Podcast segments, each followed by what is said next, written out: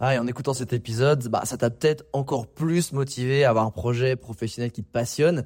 Mais le problème, c'est que tu es peut-être paumé, que tu sais pas dans quoi te lancer. Soit parce que tu aucune idée dans quoi, soit parce que justement tu as trop d'idées et tu sais pas laquelle choisir. Si c'est le cas, bah, va regarder mon workshop gratuit. Découvre ta zone de génie pour trouver ton job idéal. Avec ça, tu auras toutes les clés pour y voir beaucoup plus clair et prendre une vraie décision. Le lien dans la description, c'est à toi de jouer.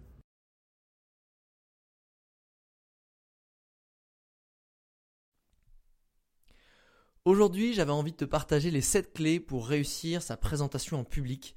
Et je sais que c'est un exercice que moi j'aime beaucoup aujourd'hui, mais qui a vraiment pas été facile au début.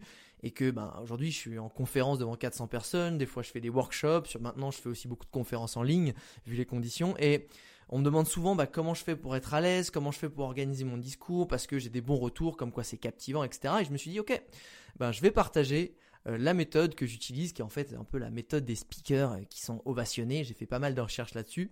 Et en gros, grâce euh, à cette technique que je vais te donner, à ces sept clés-là, ça devrait te permettre de cartonner à chaque fois ta présentation, mais aussi d'arrêter de stresser avant bah, chaque rendez-vous avec plusieurs clients, avant des présentations de projets d'équipe, de recherche de sponsors, des conférences en public. Bref, si tu appliques ça, normalement, tu as 99% de chances de réussir ta présentation.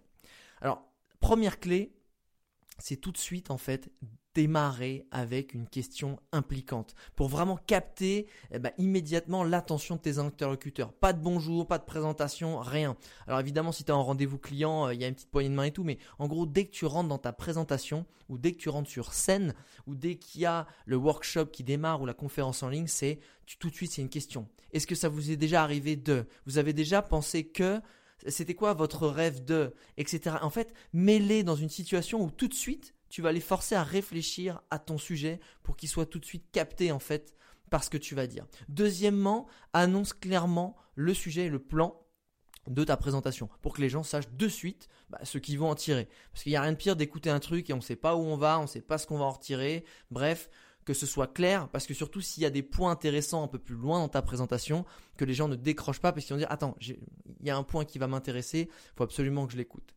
Troisième point, c'est partage une anecdote liée à ton sujet. Hein, ça, c'est pour créer de l'attachement avec ton public, pour qu'il t'apprécie avant même que tu aies commencé. C'est tout ce qu'on appelle un fun fact. C'est aussi ce qu'on appelle, alors dans le cinéma, c'est au début des films, c'est save the cat. C'est quelque chose qui va te rendre un peu humain, attendrissant. On se dit, ah ok, et qui en fait évidemment lié un peu à ton sujet, mais qui va faire que tu, vas, en gros, tu vas mettre euh, un peu ton audience dans la poche avant même d'avoir démarré ton sujet et ce pourquoi tu es sur scène ou ce pourquoi tu es en train d'intervenir.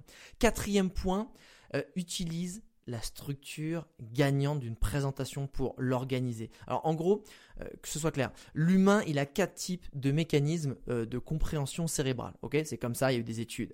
Donc pour capter l'attention de tout le monde, parce que dans une audience, il y a toujours des gens qui vont avoir différentes, ces quatre différents types de cerveau, il faut présenter son sujet dans cet ordre-là. Le premier, c'est les pourquoi. C'est pourquoi en fait l'utilité de ton projet. Moi typiquement, je suis un pourquoi. Je suis le mec le plus chiant de la salle et tous les gens qui sont des pourquoi, c'est tant que je sais pas pourquoi je t'écoute, et où le but et le bénéfice que je vais en retirer, euh, ça m'intéresse pas en fait. Tant que tu me dis pas pourquoi, tu me demandes de faire quelque chose, moi, je sais que je le ferai pas. Ensuite, c'est le quoi. C'est d'écrire précisément ton sujet. Donc typiquement, ça va être, euh, ok, euh, aujourd'hui le bénéfice, ça va être ça. Et ensuite, ça va être, je vais vous parler de ce sujet-là, en fait. Tu décris ton sujet dans ses moindres détails. Ensuite, ça va être comment. Donc, c'est donner les clés pour appliquer le sujet en question. Et quatrièmement, c'est faire. Les gens, il y a des gens qui n'arrivent à comprendre vraiment les choses qu'en faisant. Donc, il faut toujours essayer de donner un exercice, un passage à l'action, une phrase inspirante qui va les amener à faire quelque chose aussi derrière. Donc, pourquoi, quoi, comment faire? Toujours, tous tes discours, que ce soit une petite intervention, une grande conférence, c'est toujours super impactant. Le cinquième point, c'est raconte une histoire. Ta presse, ça ne doit pas être euh, une suite d'informations juste logiques et chiantes. Non, évidemment. Faut que ce soit une suite d'événements qui soit raconté comme une histoire, quelque chose qui t'emmène en fait, où il y a des rebondissements, où il y a de l'émotion, où il y a des descriptions, où on peut se projeter. Alors tu vas me dire oui mais moi euh, je vends des logiciels euh, comptables. Ouais mais c'est pas grave en fait. Raconte une histoire de quelqu'un qui est en train d'utiliser cette chose-là. Raconte des scénarios. Emmène les gens dans une aventure et pas juste dans un aujourd'hui j'ai fait ça, puis après j'ai fait ça, puis après on a réussi ça. C'est insupportable.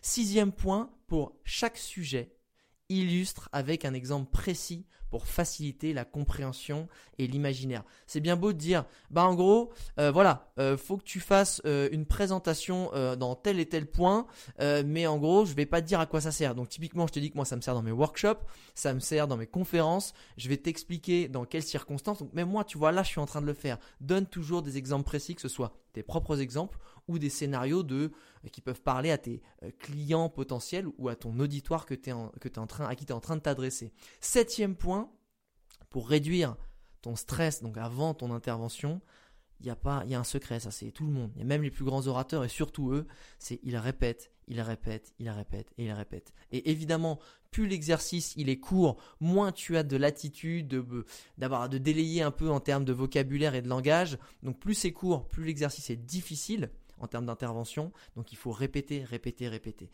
Plus si tu as un peu plus de temps, apprends bien les grandes lignes et certaines punchlines que tu as envie de sortir de façon fluide. Ensuite, c'est durant tes répétitions, enregistre-toi et écoute-toi juste avant de monter sur scène. Parce que des fois, alors moi j'ai toujours peur du grand blanc. Tu sais, le, t'arrives sur scène, je fais merde, je ne sais plus ce que je dois dire, je ne sais plus où j'en suis. Donc en fait, avant de monter sur scène, 10-15 minutes avant, je me réécoute mon audio et je me, le, je me le répète en même temps. Et juste avant de mettre le pied sur scène ou d'appuyer sur rec ou d'être en conférence devant tout le monde, respire, plusieurs fois, bien très très fort avant la prise de parole. Ça libère le stress, ça détend les muscles, et déjà ça, tu te déchargeras d'une vraie tension que sans t'en rendre compte, tu as énormément accumulé. Bon, euh, maintenant, ce qui m'intéresserait, ce serait d'avoir des petites dédicaces en story de, ou des messages sur LinkedIn de quelles ont été tes dernières prises de parole et comment ça s'est passé. Voilà, n'hésite pas à tweeter, à m'envoyer un petit message sur LinkedIn ou une petite dédicace en story. Euh, ça m'intéresse toujours aussi d'avoir tes feedbacks et surtout même si ça t'a été utile, euh, cette structure et ces sept clés pour faire une présentation qui cartonne.